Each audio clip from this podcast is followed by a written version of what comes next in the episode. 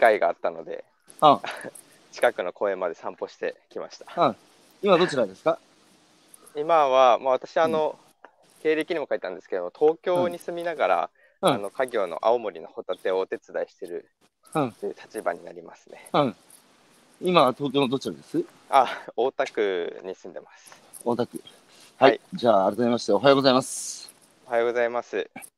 えー、今日は2021年の、えー7月12日、12日月曜日。えー、今朝のゲストは、青森県東津軽郡、えー平内町でホタテの養殖、えー、加工山一重塩越商店でしたっけ？はい、一山、一山重塩越商店ですね。失失礼しました。一山重塩越商店の何代目ですか？2, 二代目 ?3 代目？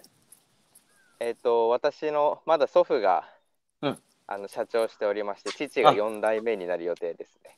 じゃあ、そうすると、亮太さん5代目になるわけですね。確かそうですね。はい。えー、塩越、えー、亮太さんお招きして1時間お話を伺っていきたいと思います。えー、亮太さんよろしくお願いします。よろしくお願いします。はい。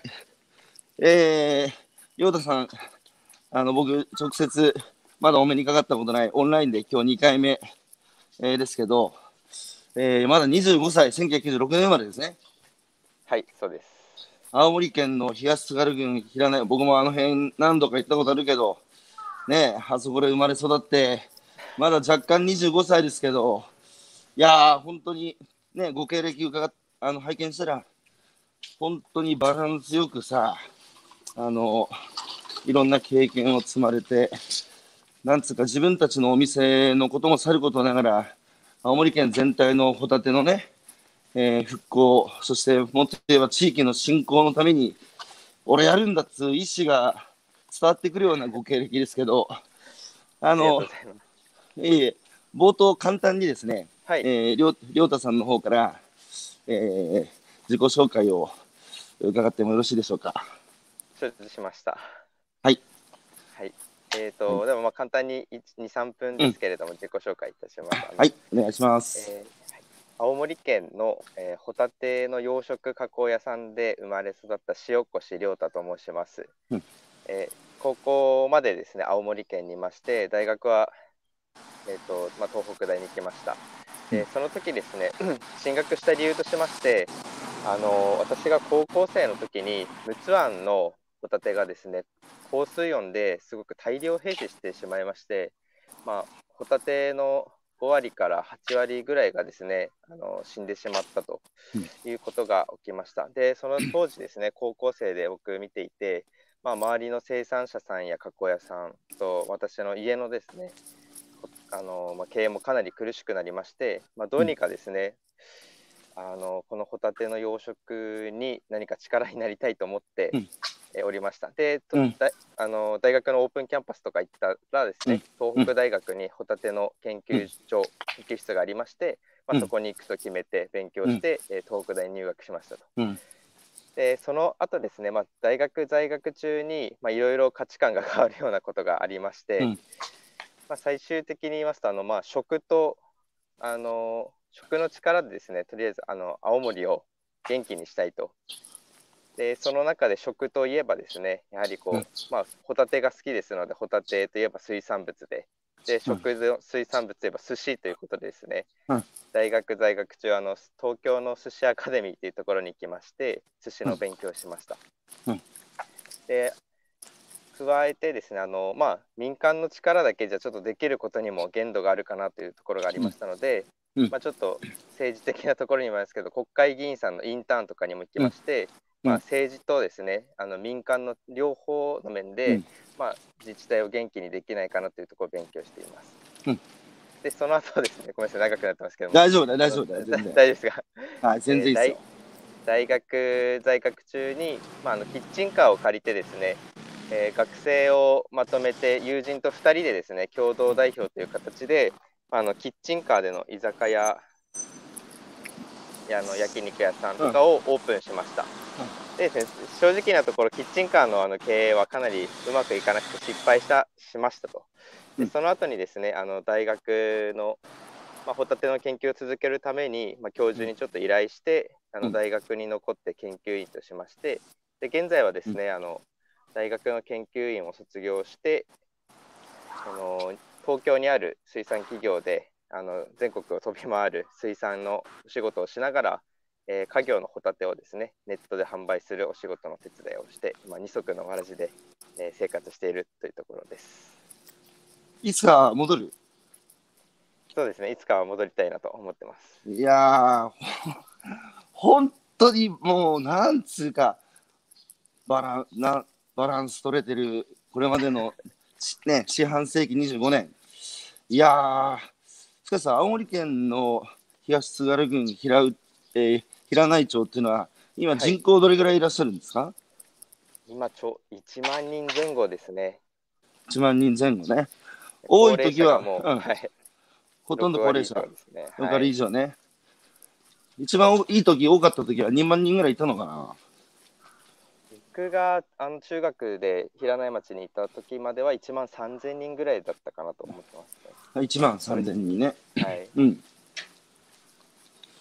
それで、あの、家業がさ、ホタテの、えー養殖、それから加工、まあ、販売までやってるのかな？はい。えーご兄弟いらっしゃるんですか？兄弟は姉と妹がいます。あ、真ん中に挟まれて男の子。はいはい。それでさ、お父さんやおじいさん、おじいさん今まだ3代目でバリバリやってんの？えっ、と、まあちょっと体調崩しまして、実務はあの父がほぼ全面的にやってます。ああ。でもそういうさ、おじいさんやさ、おお父さんの姿見て、家族でみんなで頑張って、ホタテをさ、えー育てて、加工して売ってる姿を見て育ったんでしょ？そうですね。同級生は、あの、中学校の時に何人いました、僕は15名ぐらいですね。?15 人。はい。何人ぐらい地元残ってます？地元は半分くらいですね。半分ぐらい。はい。残ってる人たち何の仕事してます？残ってる方はもうそれぞれあのうん。民間のお仕事であったりしてますね、ちょっと家業、まあ、結構あの本当にりホタテ漁師がほとんどメインなんですけれども、うん。ホタテ漁師を継いだ友人はあまりいないですね、ああああああそうか、平内は本当ホタテの一大生産地。はいそうですだけど、えーなかなかえー商売厳しくて、家業を継ぐっつう若い人たちは少ない。そうですね。かなり少ないですね。そんな中で、亮太さんは、もう何、子供の時から俺はもう絶対家業を継継ぐぞっていう か感じだったんですか？うーん正直言うと、うん。あの家業を継ぐというよりはあの、うん家業以外の面であのうん青森県のホタテをこうバックアップしたいなと思って、あのあー大学の研究職とかに進んでおおります。なるほど。はい、なるほど。そうか、いろんな応援の仕方があるけど、自分自身が家業を継いでやるっちゅうよりは、えー、平内青森のホタテ全体を押し上げるような、はい、あの、お援護射撃を打てないかっつう感じだったわけね。そうですね。しかし、その、亮太さんにとってこう大きな出来事だったんだろうけど、その青青森県の陸奥湾の大量兵士、はい、それは、原因は何だったんですか？高水温ですね。高水温。はい、去年もさ、日本海近郊のその海水温は大体どこもこう2度 ,2 度とかさ、あの例年に比べて高いっていう、去年陸奥湾はどうだったですか？去年も高くてですね、あのまあうん。年々ですね、かなり水温高くなってきていて、うん。まあ、あの最初のちょっと冒頭の話に戻るんですけれども、うん。まあ、家業を継ぐか継がないかという面でですね、あのうん父親がもう、うん。その私私にですね、うん。もうお前は自分の道を生きろと、うん。あの自分で生きるためのお金は自分で稼ぐようになれと、まあ、そういった教えもありましたので、うん。まあ、か最初から家業を継ぐという強い志は正直なかったんですね。はいうん。うん。でうんそ。の背景にはやはりこういった高水温で、まあ、ホタテ自体が養殖できない環境がうん今後続きそうであるとかですね、うんまあ、人手不足によってそもそも加工場の経営が成り立たないとかっていう、うんまあ、父なりのですね、心配があって、そういった言葉をかけてくれたのかなと思ってます。うん。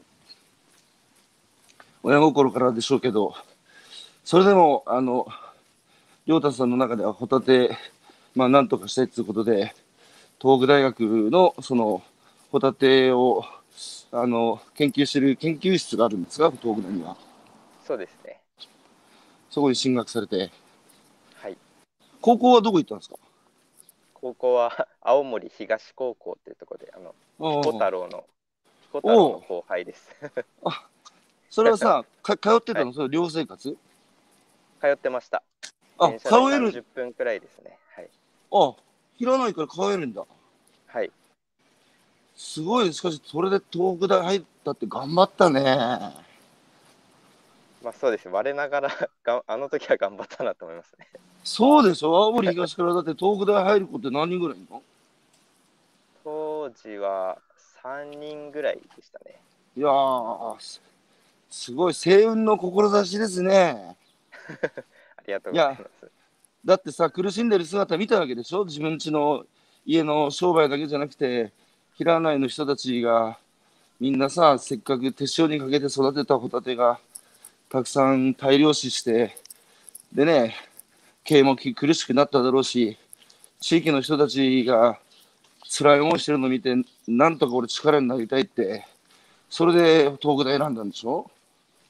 そうですね。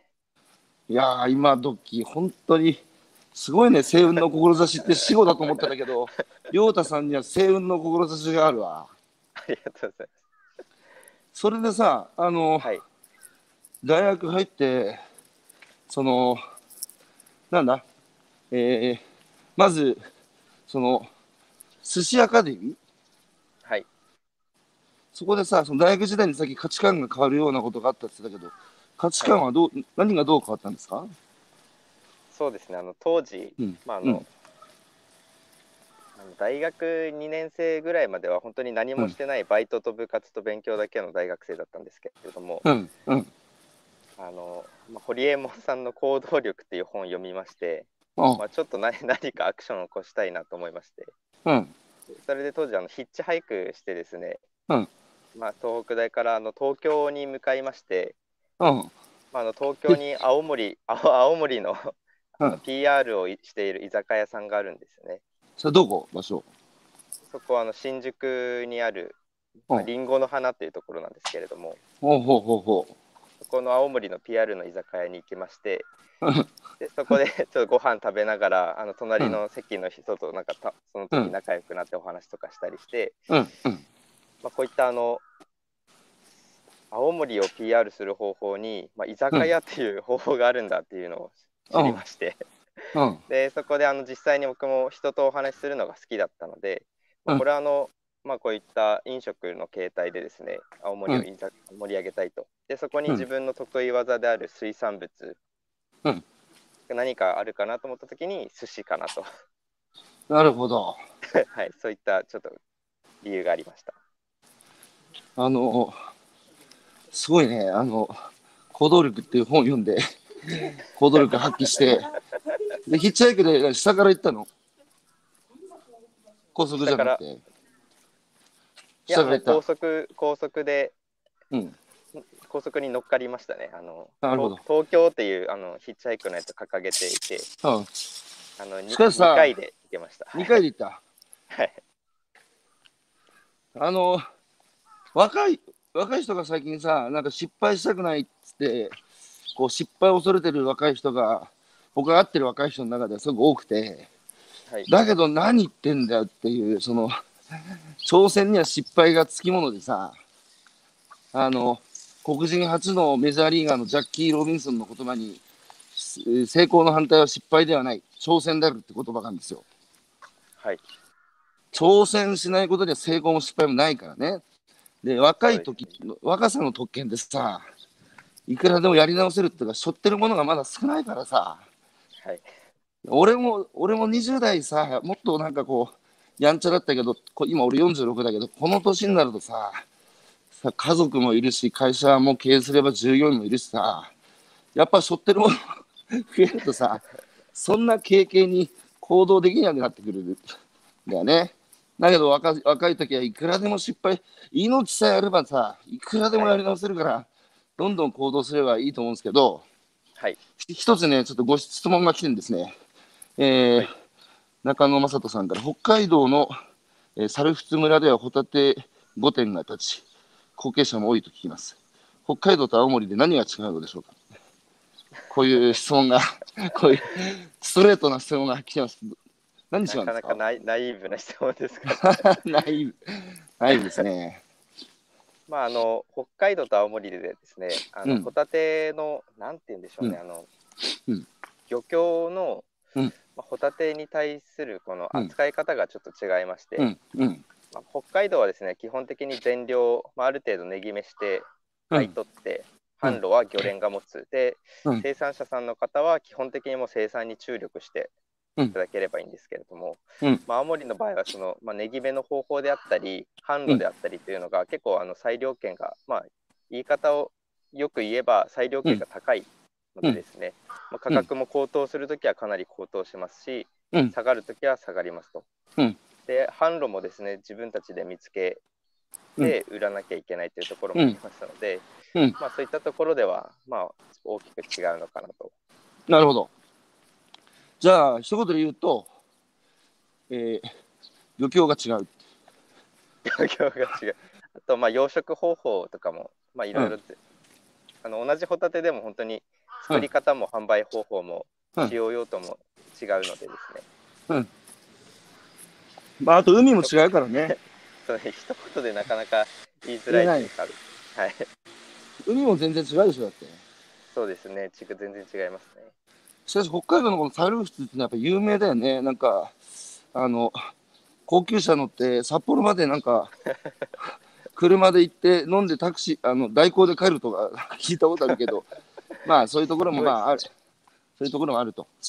それで、えー、で、話を戻すと、はい、その大学時代に、えー実際に行動してみて東京にね、えー青森青森の平内出身の亮太さんがまず仙台に行き森の都仙台に行き今度はヒッチハイクで花の都東京に行き、はい。ですごいやっぱ青森愛あふれてるね。青森をとにかくこう PR したいっていう。青森やっぱ好きですか？好きですね、大好き。なんかさやっぱ郷土愛っていうかそのアイデンティティじゃないですか。あの僕は岩手ですけど。だけどさなんでみんなさまあ仕事がないって言われてしまえばそれまでだけどみんなやっぱ都会出てってさでやっぱこの都会の東京も仙台もさたくさん居酒屋あるけどさこの豊かなさ大消費地の食卓を根っこで根底で支えてるのは生産地じゃないですか。はい、そこがさ、どんどん高齢化して、人が減って寂れてさ、で青森、秋田、岩手なんてのは人口減少社会のやっぱトップランナーなんですよね。で、なんでこんなに人がいなくなってしまったんだって、別に忽然と神隠しがあったわけじゃなくて、はい、いなくなった人たちは仙台と東京に行ったっていう、そのだから都会の人口過密と田舎の人口過疎っていうのはコインの表裏なんですよね。で、なんでこう、みんなさ、都会出てっちゃうんだろう。やっぱこう自分の地域、ふるさとがやっぱ、しおれていくっつうか、先細っていくっつうか、錆びれていくのを見るのは悲しいことじゃないですか。はい、亮太さんはやっぱ何とかしたいと思ってる、青森を。そうですね、思ってますね。うん、僕の友人でフランスのニースであの、はいフレンチのシェフやってる松島圭介さんっていいんですけど、はい、フランスでは地方都市がね自分たちが世界の中心だと。でああパリねパリもあるけどパリは生活しにくいからねっつってとにかく地方の都市は自分たちが世界の中心であるっていう。でここは暮らしやすいし飯もうまいし空気もいいし、えー友人も仲間もいるしねもう最高世界一最高だっていうらしいんだよ。はい、だからそういうふうにやっぱり東北もさ岩手も青森もさどっかでさどうせ、えー岩手なんてとかどうせ東北なんてってこうやっぱ東京を見上げてさ東京の方がすごいみたいなそれをやっぱ変えたいですよね。東京もすごいけど、はい。東京もすごいけど、青森もやばいじゃないですか。青森ってさ、でもさ、しか持ってないところがありますよね。そうでしょ、はい青森、秋田、岩手ってさ、北東北3県だから、青森ってやっぱ明るいよね、祭りもさ、明るいし、やっぱりラテンつうかこう、なんだ、ロシア、ロシア、北海道に開いてるからさ、本州の最北端でさ、僕も青森いろいろ回りましたけど、青森は本当に大きく分けると3つの地域に分かれるのかな。文化も豊かでさ、人も明るくていいし、方言もまだ残ってるし、食い物もうめえし、最高ですよ、青森。ありがとうございます。でさ、やっぱなんでそんなこう、亮太さんはさ、自分の人生かけて今のところ、青森の力になりたいと思ってるでしょ？そうですね。その星雲の志はどこから来てるんですか？どこかそう改めてこう自分に問いをかけることはなかったんですけれども、うん。まあ、根っこにあるのはやっぱりこう生まれ育った故郷が好きだという、まあ、純粋な、その心かなと思いますね。親はさ、はい、あの、農家も漁師もさ、やっぱ親が楽しんで、あの、誇り持って農家漁師やってるところのせがれはやっぱり、いつか戻ってきて継いでるっていうケースが僕は多い多いように取材してたり話聞いてて思ってて、はい。やっぱ親が一次産業、いや大変なんだよ。もちろん大変なんだけど、少なくとも楽しんでさ、生き生きとさ、仕事してる背中を見せてるかどうかってすげえ大事で、亮太さんのところはどうでした？あの、ご家族、親、お父さんとかおじいさんは、どんな風に仕事しました？そうですね、まあ、なかなか波乱万丈な人生だったと思うんですけれども、おうおう、その中でもかなりこう、まあ、楽しくというか、一生懸命うん、働いてる背中を見て、まあうん父の背中を追いながらですね、まあ、地元に根ざしたホタテの養殖と加工をしていきたいなという気持ちは今、芽生えてます。じゃあ、お父さんも青森へのこうプライドっつうか、あの、青森は溢れる人なんだね。父はどうですかね。あ、おじいちゃんがそあんまあ、あの青森というかやっぱりこううん地元のホタテにはかなり情熱を持って生産してますね。青なるほど青森というか本当にもう平ない町ですね。平内町ね。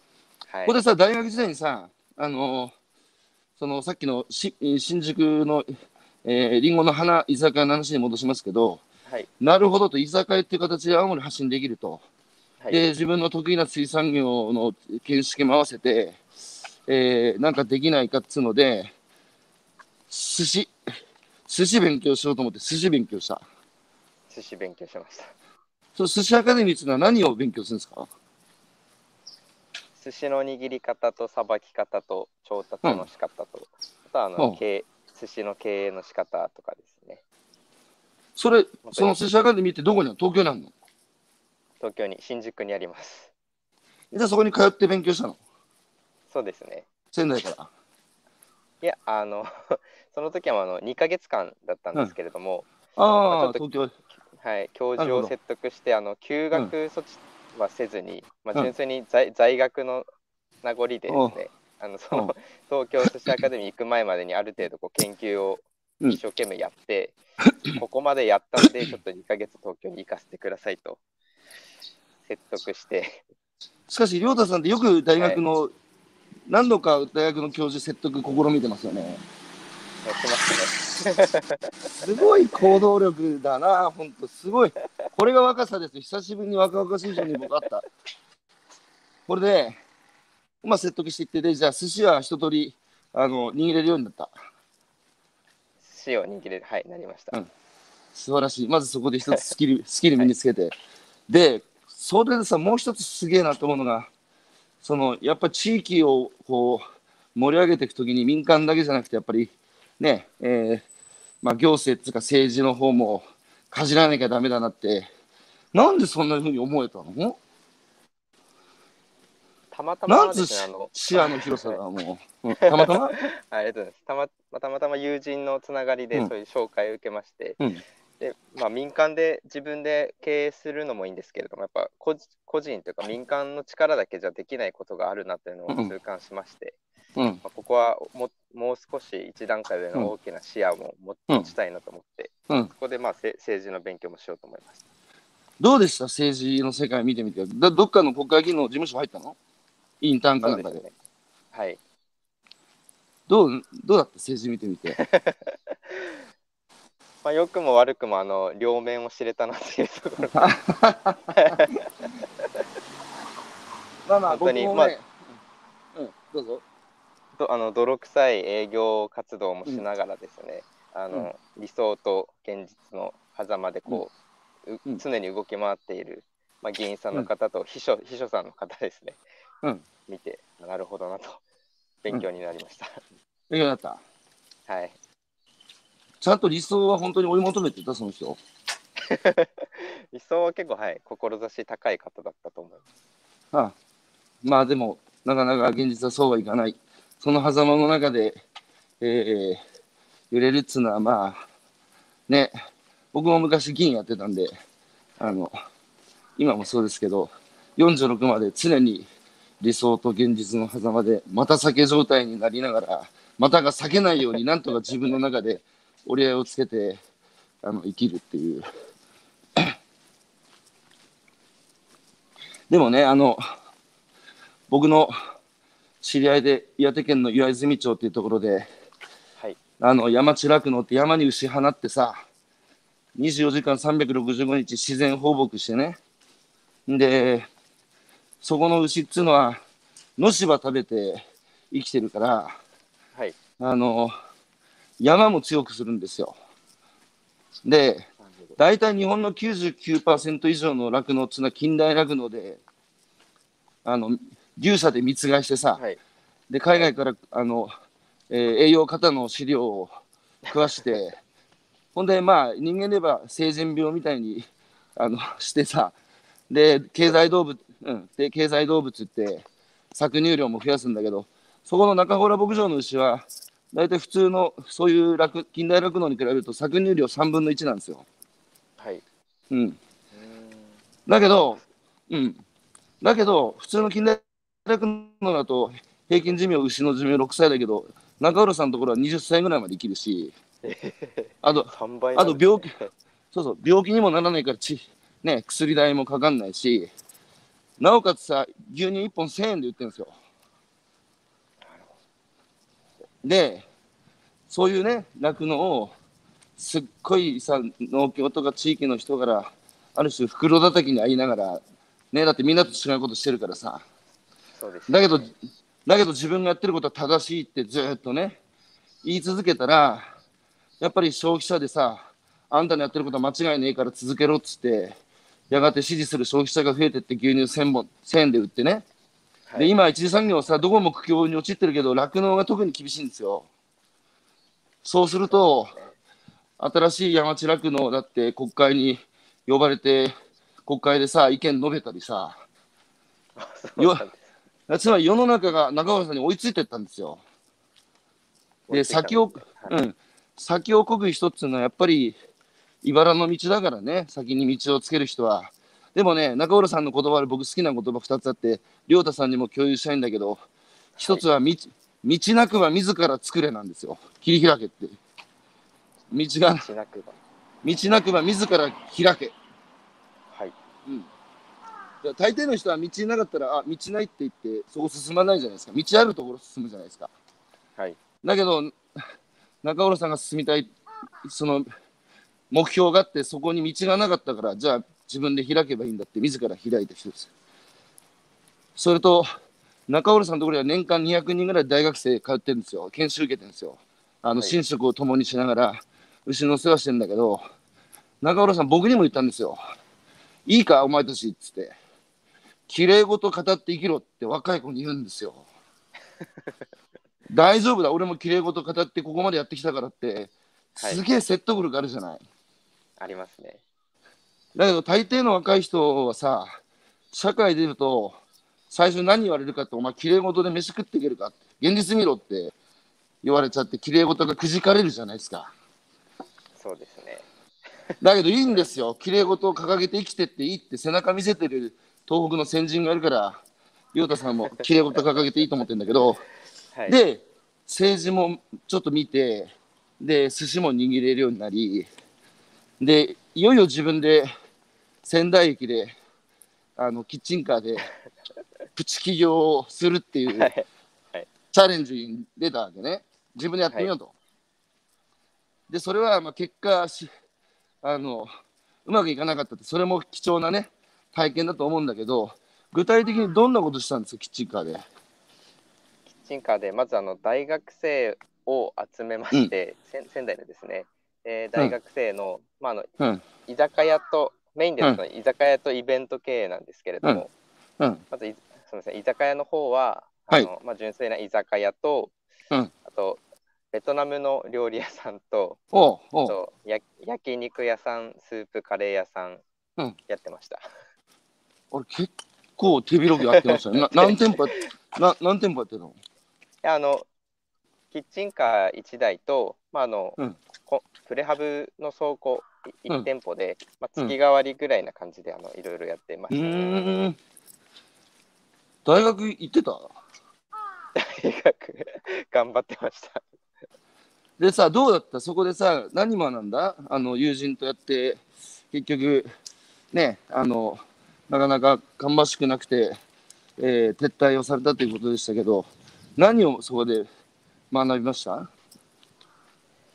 そうですね。一番大きかったのはやはりこう、うん。まあ、失敗は失敗なんですけどもうん。やってみなきゃ分かんない失敗っていうのがうん。ありましたので、うん。まあ、行動することにまうん。あ無駄はなかったなと。うん。です。まあ、出るもお金は出てしまったりしたんですけどそこではやっぱり友人であったり、会社の作り方であったり、うん。まあ、あの居酒屋の経営の仕方とかを学べたので、うん。かなり得るものは大きかったです。失敗するんだったらもう本気で失敗するっていうそうですね。本気の失敗するとす必ず糧になりますよ。だけど、なんか中途半端な失敗だとダメだから、失敗するんだったらね、あの、命取られる失敗は良くないけど、命取られなければ、大抵かすり傷と一緒で、もう徹底的に本気で失敗するっていう。本気で失敗する。僕も、あの、今から10年前、岩手県知事選挙に立候補して、大惨敗しましたけど、だけど、あの時僕、選挙カーに乗らないで、青森と岩手の県境の、あの、えー9時から、宮城と岩手の県境の陸前高田気仙沼まで、えーずーっと10日間かけて歩いたっていう。その時も当時も歩いてたんですね。ななんか僕歩くの好きなんですよね。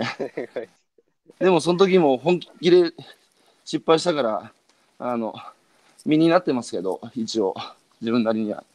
それね、あの、亮太さんの話戻すと、で、いよいよ社会に出ると。で、それまでのご経験、寿司を握るスキル、それから政治の、えー光と闇、で、自分で起業もするっていう経験を積まれて、で、いざさ、就職って考えたときに、やっぱり青森をどう盛り上げるかっていうところ、ぶれてませんよね。まあ青森はあの僕の大好きな水産物で盛り上げたいという思いはぶれてないです。でしょ？で、でさ、あ、ホタテ王子ってさ、はい。こう、いつから名乗ってるんですか？そのヒッチハイクしてですね、あの、うんあ東京の PR 居酒屋行きまして、でそこの店長に命名してもらいました。うんあホタテ王子って？だから大学4年生の頃からですね。素晴らしいですよ。あと、ホタテ王子って名乗るの、ちょっと、ちょっとさ、お処水じゃないですか。と、お処水でや、と、ホタテ王子なんておめはんを、そたな、ごの自ら名乗って、お処水べじゃ。でも、それでもさ、いそれが、そこが大事なんですよ。恥は、恥はね、書き捨てだから、恥を打ち捨ててこそ世の中の大事はなせるって坂本龍馬も言ってんだよ。でもね、亮太さん、この年になるとね、はい。ちょっと恥か、恥かけなくなるんですよ。46でやっぱりさ、ちょっと恥かきたくないじゃないですか。でも、若い時は恥かいたってさ、あの、まあ、ね、若いからで済まされるから、いくらでも書けばいいですよ。で、ホタテ王子を名乗ってる。他にホタテ王子名乗ってる人いないんですかね？まあ、事前にサーチはしたんですけれども、うん。まあ、ちょっとい、い まあ、それこそ岩手にですね、うんまあ、あのホタテ王子っていう記事がちょっとあったんですけれども、うん。勝てると思って、ホタテ王子を名乗りました。いいぞ、その、いいぞ、その、心意気。ホタテはでもさ、岩手だとあの、えー、大船渡の料理漁協っていうのは、ね、えー、ホタテを漁協を通して直販するっていう取り組みを震災前からやってて、で、一時築地でも最高値を記録した、まあ、あの、うーん、なんだ、ちゃんと密食をさ、避けるために、あの、なんだ、あの、相当管理してね、えー頑張ったところがあるんですけど、そこすごいんですよ、あの、震災後、はい、被災したこういろんな港町、岩手、青森、福島の中で、真っ先にこう港を復旧させて、養殖とか漁を再開したのがその料理地区で、それはね、他と何違っ他と何違ったかって、直販の威力なんですよ。その震災前からそこは漁協と組んで、はい、漁師が自分たちでね、あの納得値段値段で売って、直接お客さんに。はい、で、年に1回ぐらいホタテ持って東京に行って交流会して、お客さんとさ、飲み食いしてっていう、顔と顔の見える関係を生産者とお客さんで作ってたんだね。それは素晴らしいですね。そしたらさ、震災あった時に、みんなさ、はい、あの大船渡の料理のあの潤さんがやられたとかって、やられた漁師の顔が思い浮かんだんですよ、お客さんたちは。はい、そうするともう人事じゃなくて、我がことのようにさ、なんとか彼らの力になりたいっつって会社に働きかけて社長に寄付金出させたりさ、ものすごい勢いで寒波がその漁協に集まってきて、それで国とふ国や県の支援待たずに、とっととその金で港復旧させたっていう。すごくない？鳥肌が立ちますね、本当に。やっぱ生産者と消費者の直接のつながりっていうのは、ね、人間って人の間って書きますけど、なかなかこれまで直販ってさ、手間暇かかって時間もかかるし、金にならないっつって、ね、避けられてきましたけど、手間暇って間ってかか漢字入ってるじゃないですか。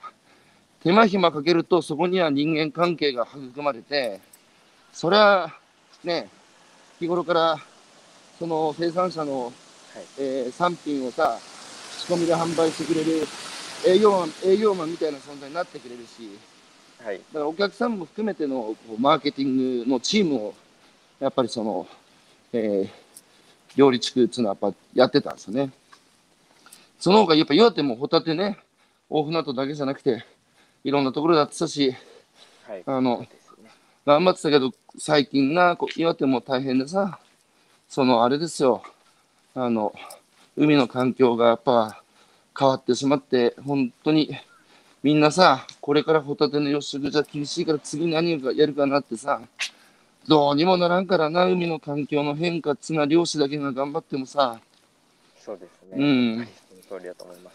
だ同じ状況ですけど、それでね、社会にいざ出るっていう時に、あの、青森の、今あれですか、自分家の商店の、えー販売のお手伝いだけじゃなくて、平内地区のお手伝いをしてる。んですかそれともまずは自分の家のお店の、えーホタテの販売のお手伝いしてるんですか？まずは今は実家の、はい、実家。家のホタテだけですね。それはでもさ、二足のわらじって、もう一つさ、東京の会社で働いてるじゃないですか。そこはどういう会社なんですか？まあ、ここはあの、まあ、まあ、大手、大手というか水産企業でして、まあ、うん。私自身はあの、うん。お魚、鮮魚ですね。うん。鮮魚を全国に、うん。えー売る仕事をしてます。おお、それ、鮮魚を全国に売る仕事ね。はい、そこで、うん。あの水産物の、まあ、うん。やっぱり大事なのはやっぱり生産いくらいいものができてもしっかりと売る道ができていないとうん。厳しいなということも学んだので、まあ、ここ、うん。東京ではその販路と、うん。まあ、やはりこの経営水産物のものの流れ、経営の仕方っていうのをしっかりと学んで吸収して、あ、ひあの地元に持って帰って、うん皆さんに教えたいという思いです。なんでそんなにできてんの？できて、いや、できてない。あの、思ってるだけなので。はいいやー、素晴らしいですね。東京でその販売する力っつうのをちゃんとつけて、地域に持って帰る。見上げたもんだな、聞けば聞くほど。しかしさ、やっぱさ、売るのはい。難しいよね。作るのも難しいけど、売るのもやっぱ難しいけど、あの、亮太さんから見てて、はい。東北、まあ、青森のお特にもう海産物っていうことでしょうけど、この一次産業の日本の今のさ、難しさっつうか課題っつうのは、まあ、多多岐にわたるけどね、一言で言えないけど、どんなところにやっぱりその難しさって感じてました？課題感っていうか。そうですね。課題。まあ課題だらけだけどね。うん。二つ二つ絞るとしたら、やはりこううん生産の担い手不足と、うん。あとはお魚に対する、えーうん消費者の気持ちです、うんこの2つだと思いますね。おお。じゃあまず一つずつ聞きますけど、生産担い手の減少。これは青森あたりはさ、はい。あの、ホタテの生産現場に外国人は入ってますか？技能実習生は。入っているところもあります。入ってるところもある。はい。うん。あの、ちなみにさ、青森から発信されたあの、ノーカードじゃなくて、漁業、漁業漁師カードっつうの、裸でさ、撮ってる写真あるのわかる、はいわかります。あれ僕150枚ぐらい持ってるんですよ。すごいですね。あれを思いついた変態な、あの、役所職員がいてさ、はい。うん。あれ、どこだったかな？そこ、青森、弘前だったか青森な青森、青森か、あ青森県庁かな、県庁のあったあったあの変態に。いや、お会いしたことないですね。やばいですよ、彼。ああとさ、青森のさ、忘れないうちに、えー深浦の青森海産っていうところにいる野呂くんっていう人は知ってますか？はい。存じてます。もう、もうあった？お会い、お会いはしてないですね。彼にいつか会ってください。承知しました。野呂さん。はい。彼も同じ星雲の志、青森の海産物、青森の漁師をなんとかしたいっつう、もうその一心で、もう一心不乱に脇目も振らずに突き進んでる男だから。だってわざわざ最初さ、だって青森高校、ね、進学校出て、えーと東京のあの、えー大学あるじゃないですか、あの海洋大学。はい。そこ出て、青森県庁入って、県庁入ったのも理由があって、県庁職員の名刺持って、青森中の港町もあって、漁師と仲良くなるって。で、5年で辞めるって決めて、はいちゃんと5年で辞めて、えーその間に青森中の漁師とのネットワークを作ってね。で、その上で、深浦に行って、今、ね、マグロだ、なんだと言ってるけど、彼もやっぱ青森県全体の漁業を考えてて、最終的には、その漁師の日っつうのができてね、あの、はい野呂君が死んだ日が漁師の日って記念日になって、その日は漁師がみんな休める、休息できるっていう。絶対彼にはいつか高橋由紀に紹介されたって会いに行ってくださいよ。わかりました。絶対会いに行きます。亮太さん、後から生まれてきた人間の役割は、先輩に追いついて追い越すことですよ。それができなかったら、それはね、後輩の怠慢です。怠慢ですね。だってさ、先輩のさ、その、よがいいところとさ、失敗したところをただで聞けてさ、同じ失敗する必要ないじゃないですか。そうですね。うん、賢者は経験、えー賢者は歴史に学び、愚者は経験に学ぶっていう言葉あるけど、経験しなきゃ分かんないっつうのももちろんあるけどさ、だけど経験しなきゃ分かんないだけだと、じゃあお前戦争の大変さってせんもう一回戦争しなきゃ分かんないのかって、歴史がちゃんと教えてくれてるじゃないかっていう。なので、ね、やっぱ僕も先輩に追いついて追い越す気でやってるし、今度は亮太さんたちが僕らに追いついて追い越せば、それ、その分さ、社会は前に、東北は前に進むから、はい。それがつなぐっていうことですよ。亮太さんならもうできるよ。25歳でだってそれだもん。これでさ、一つ目のその、担い手不足って今、平内町の現その現状はどれぐらいこう、厳しい現状なんですか、担い手不足って今。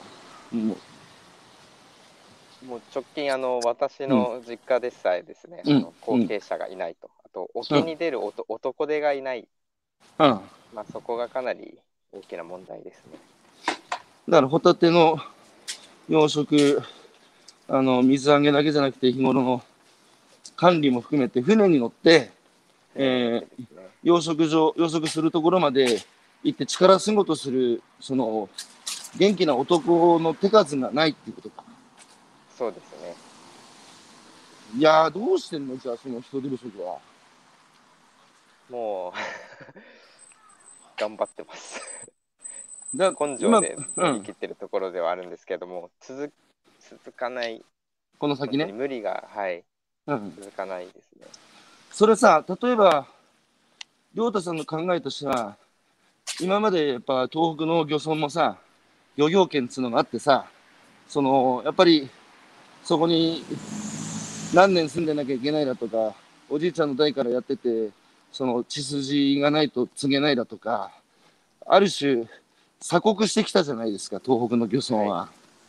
はいそれをある程度開国して、もう少しハードル下げて、例えば都会で生まれ育ったけど、漁師やってみたいなんつう若い人がいたら、そういう人たちにも解放していった方がいいですか？それともそれは難しいですか？まあ、私は解放すべきだと思います。うん。あの、秋田の、えー、二カ保市に佐藤栄二郎君つう、これ秋田県の最年少の底引き網の船長で、彼も27歳ぐらい近いと思うんだけど、はい。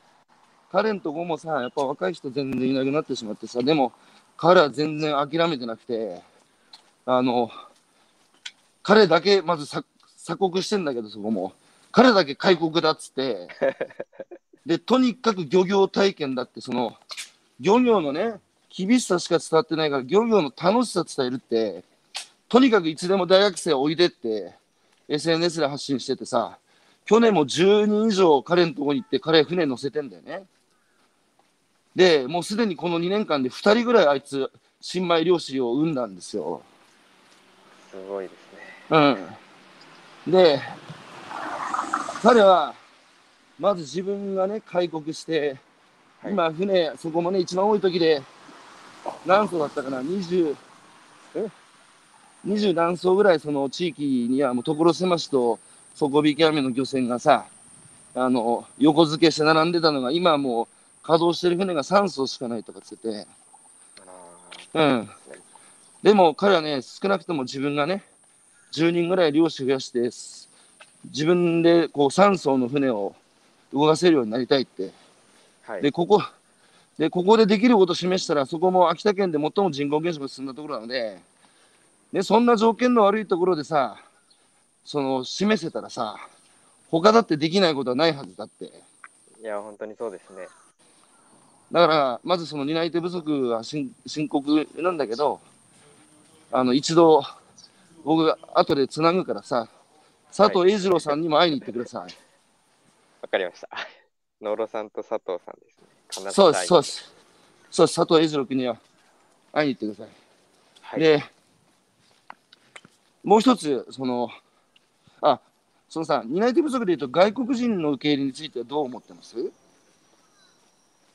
あの僕はウェルカム、ウェルカムな方です。うん。ぜひ来てくださいという立場です。うん。そうなったときに、あの、日本のその外国人技能実習生、先日もあのアメリカの国務省の、えー人身売買報告書っていうので、厳しく糾弾されてましたけど、日本はやっぱ現代の奴隷制度だって言われちゃってるんですよね。で、やっぱり東北の三陸もね、あの結構お嫁さんが外国から来てる人が多くて、で水産加工の現場で働いていらっしゃるのも女性、外国人の女性が多いんですよ。だけど津波来た後避難所を回ってたけどさ、そういう外国人ってもう端っこで肩身狭そうにして、しかもなんか中国人が死体から金品奪ってるみたいなあらぬ情報も流れてさ、はい。で、支援物資が回るのを最後みたいな、明らかなお前差別だろ、それって。でやっぱり共にね、生きるっていう、あの、もう一緒にさ、なんか外国人からてん、なんかね、あの、人件費の安い、えー都合のいい働き手が来たとかじゃなくて、ちゃんと一緒に地域社会をさ、あの、一緒に、こう、生きる、共に生きる、あの、人っていう風にして受け入れてあげないと、ダメじゃん。そうですね。だって自分の国よりも給料いいからいいだろうって。この前もさ、俺秋田のニカホ歩いてたらさ、は彼らはベトナム、えベトナムだったかな？ベトナム？違うや。あれだ、インドネシアのはい。南ジャワ出身だっつう黒い顔したさ、青年たち、年聞いたら二十歳だっつってたけど、はい。ほんで、青森のそれこそ、イカ釣りの船乗って、たまたまさ、ニカホに船入れてたけど、話したんでね、で、給料いくらもらってんだっつったら、13万だと。ほんで、休みなく働いてて、他の日本人いくらもらってんだっつったら30万だと。こんなことあっていいんですか？っていう。あの、日本は外国から安くて美味しい国だって言われてきたんですよ。はい。で、安くて美味しいって、まあ、企業努力によるところもあるから素晴らしいんだけど、行き過ぎた安くて美味しいっていうのは、大体日本語としておかしいじゃないですか。美味しいものは手間かかってんだから、それなりの値段するのに、ね。はい。安くて美味しいっていう言葉が成り立ってるのは、誰かがどこかで犠牲になってるからですよ。東京あたりもさ、東京あたりも一次産業だけじゃなくて、飲食店の現場だってもう外国人多いじゃないですか、さら。ねえ。つまり、なんか胸張れる仕事じゃなくなってるってことじゃないですか、生産現場も飲食店も。そういう人の上にさ、成り立ってなんかこう、ね破格の値段で出してさ、で、ありがたみも感じずに半分ぐらいそれ残すみたいなさ、僕はだからコロナでね、飲食店厳しい状況に確かに置かれてるんですよ。はい。だけどね、いい機会で、僕はね、そういう飲食店っていうのは全然持続可能じゃないし、あり方を見直した方がいいと思ってるんですよ。で、あの、外食をね、日本はもうたくさんするけど、もうちょっと、もうちょっと贅沢なことにしてね、ちゃんとした値段払って、で自分たちでもっと料理するようになると、料理ね、魚さばくこともやればさ、簡単じゃねえじゃん、魚さばくって。はい。そうするとさ、料理人のさ、凄さってわかるからさ、1週間に1回ぐらいさ、それなりの値段払ってさ、えー外食をするって贅沢なことに僕はなっていいと思うんですよね。まあ、外国人は僕も積極的に受け入れたらいいと思ってるんですよ。はい。ちなみに九州はね、アジアに近いから、佐賀県の山山奥にある地域なんかも、村長がさ、外国人を積極に積極的に受け入れて、地域の担い手にするっつって、で外国人のさ、あの言葉、外国語学校とかも作って、もう積極的に表玄関から入れてるから、あ。青森はラテンはいうんどうぞ。あごめんなさい。ああのーうんキッチンカーの大学の時に戻るんですけども、うんまあ、その時学生集めたっていうのが、学生といっても留学生基本中心に集めてたね、ほでそれがやっぱりこうせっかくわざわざこう高い学力を持ってとあの日本に来て、来たのに、う。うん。やっぱり留学生って寮とうん。大学の行き来だけで、そうん。せっかくこう日本の文化を知ってもらうチャンスがなかなかなかったんですよね。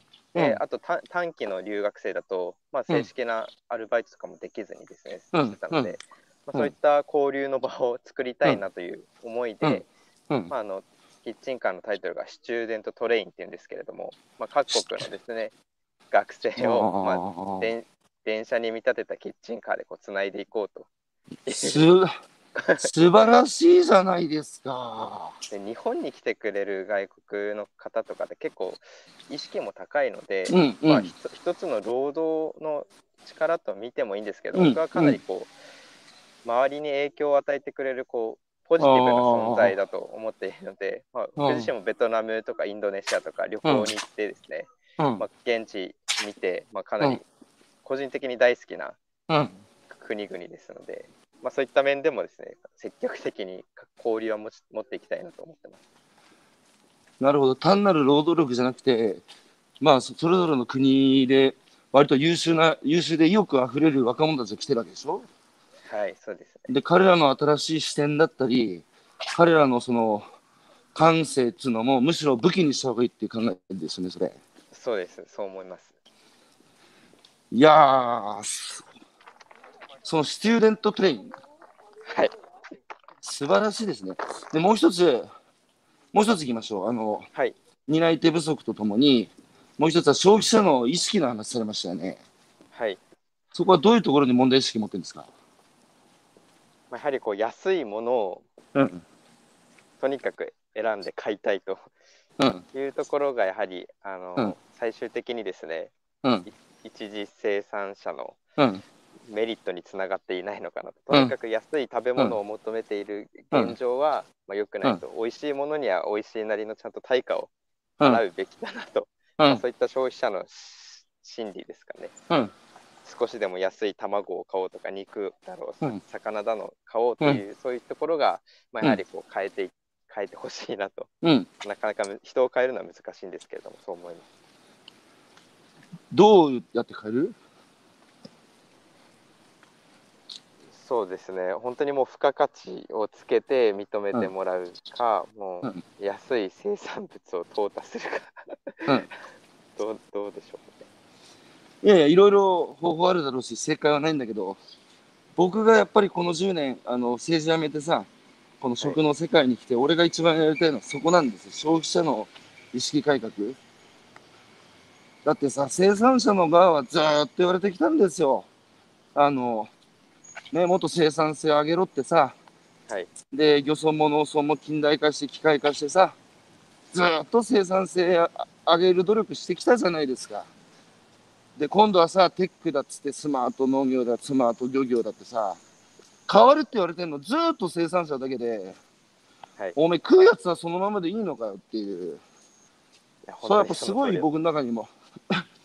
でさ、しかもさ、やっぱ農村漁村でのこう、暮らしっていうのもやっぱ知ってほしいのが、生産性上げれば上がるほどさ、じ人の流出は進むじゃないですか。はい、だって人手かからなくなるんだから。そうです。だけどさ、自然がすぐそばであるところで生きるっていうのは、それなりに頭数ないと地域社会も成り立たないじゃないですか。そうですね。はい。うん。だから僕は、そのやっぱ消費者がね、悪いわけじゃなくて、消費者が、ね、知らなくなってしまっただけだから、やっぱり人間って知らないことの価値にみさ、お金払えないじゃないですか。はい。それぐらい生産と消費がこう、離れてしまって、やっぱ食べ物の価値が地に落ちてますよね。なので、もう一回、食べ物を作る世界のさ、やっぱりその、最終プロダクトのさ、商品だけ見せたら、やっぱ値段で見比べられちゃうからね。僕もぶっちゃけさ、こんな偉そうなこと言ってるけど、僕も今スーパーに行ったら安いの買ってますよ、僕も。だけど、それはね、なぜかって、それしか情報ないんですよ。知り合いのもの売ってないんですよ。はい。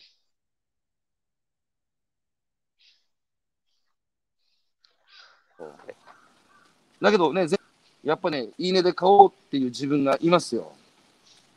それはやっぱり食べ物作る世界ってさ、プロセスが価値っつうか生き物じゃないですか。はい。はいね、それこそ物販でここ時代に大量死したって言ってたけど、子育てと一緒でさ、そう子育ての教育方針だってさ、管理して育てる親もいれば、自由本人で育てる親もいるし、それぞれの教育哲学があって、で、病気になることもあれば死ぬこともあるしさ、そのあの生き物を海育むさ、あのプロセスに難しさと厳しさと美しさと素晴らしさがあるのに、あそこは全く伝わってないっていう。なので。なので僕は東北食べる通信っていうのを始めたんですよ、亮太さん、今から9年前にね。はい。ほで、そのプロセスが価値だって、で、それにあえて食べ物を付録みたいな位置づけでやって、で、それを今度ポケットマルシェって形で生産者と消費者を直接つなぐってことをやってるんですけど、はい。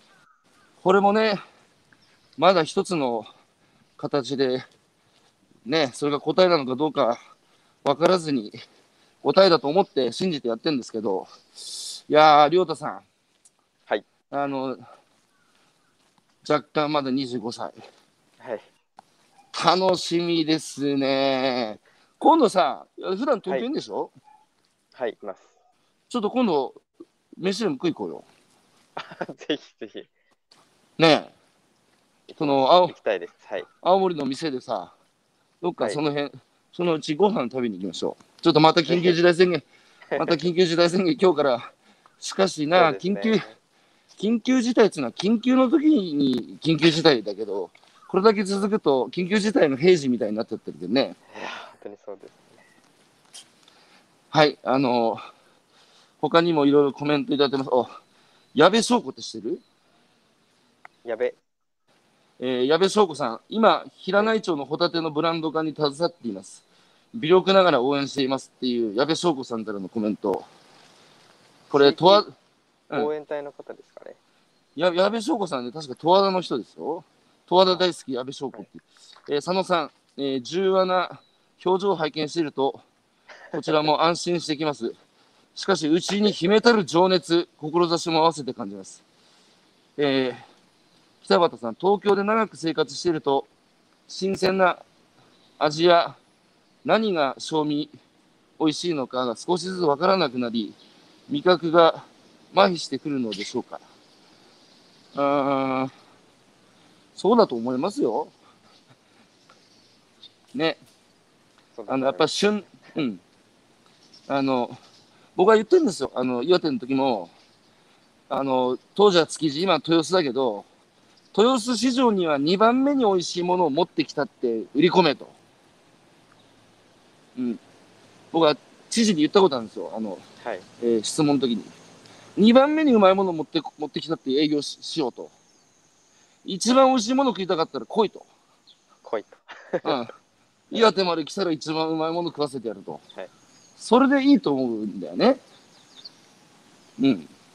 本当にそうです。ということで、ということで、えー、えー、りょうたさんとはまだまだ話が尽きないところですけれども、いやー、楽しみな25歳ですね。僕は本当に今日感銘を、改めてご経歴をね、ちゃんと読んでなかったけど、えー読んで、えー本当に素晴らしいです。期待してますよ。これからも頑張っていきます。うん、あの、頑張りましょう。あの、僕も恥ずかしくない背中を遠くの先輩として、あの、見せますから。ね。あれだ。追いついて追い越しちゃいないですかね。頑張って追いついて追い越します。はいじゃあ、佐藤栄二郎さんと、えー、野呂くん。なるさん。はい。これちょっと、俺どっち、フェイスブックでつなげるからさ。あありがとうございます。あと二つ目の消費者の意識どう変えていくかっていう、この件については俺、俺が担当。はい。で、そ、そこはここ、こうやって繋がったからもう大丈夫だから。